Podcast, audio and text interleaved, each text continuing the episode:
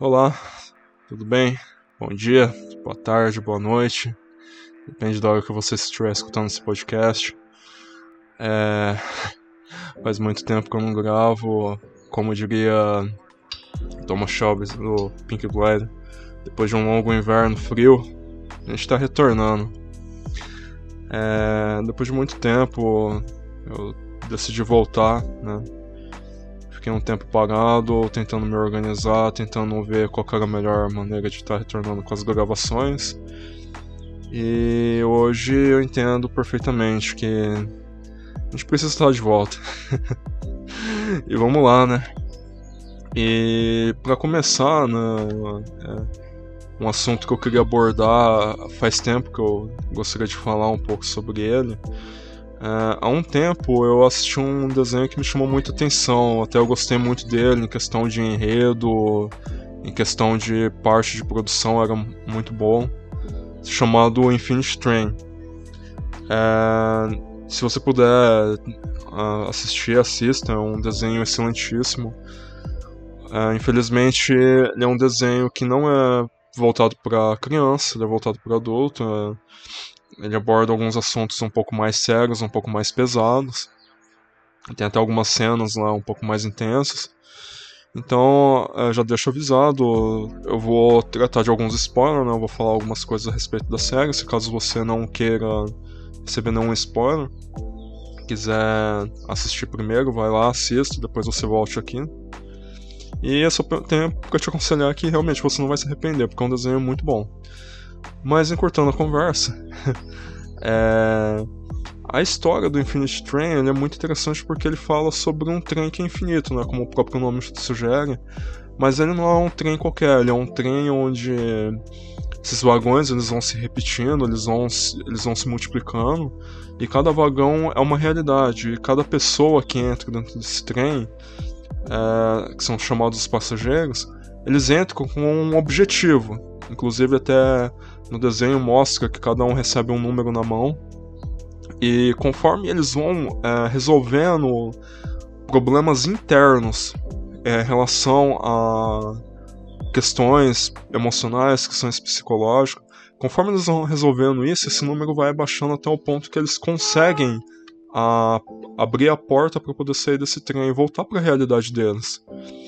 E o que me chamou muita atenção nesse desenho é porque eh, vai ter uma, uma parte dele que ele vai apresentar alguns personagens que não querem sair do trem. Uh, eles querem continuar lá, eles descobriram uma forma de manipular aquelas realidades, aquelas dimensões em prol a eles. E, e aí eles começam a ficar, eles começam a entrar em um estado de conforto, né? Até tem um, uma personagem lá em específico que me chama muita atenção, que ela tenta forçar a realidade do jeito como ela gostaria que fosse.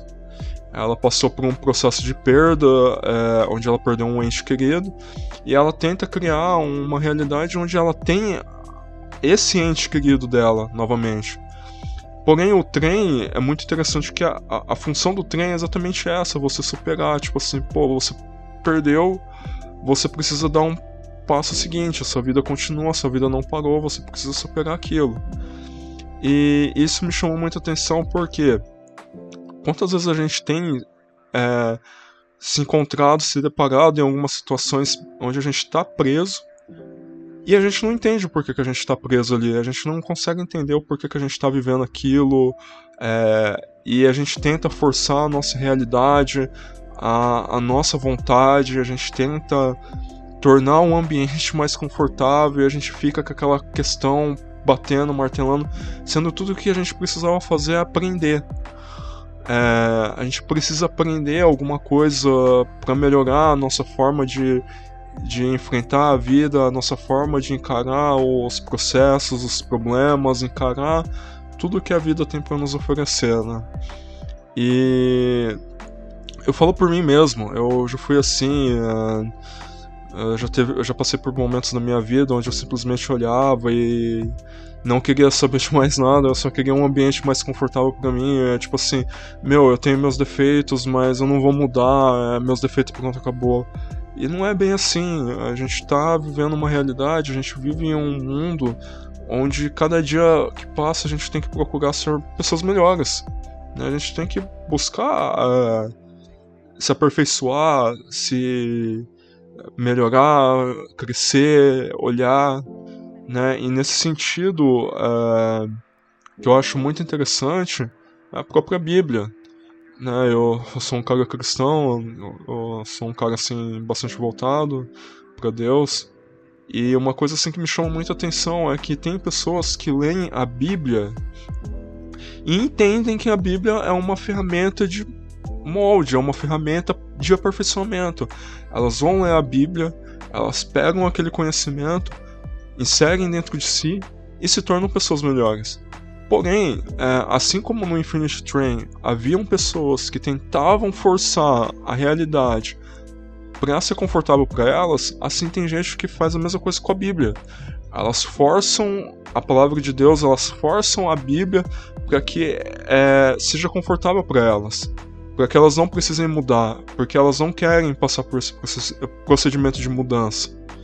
E isso é muito intenso, isso é muito complicado, porque é, não é bem assim que funcionam as coisas.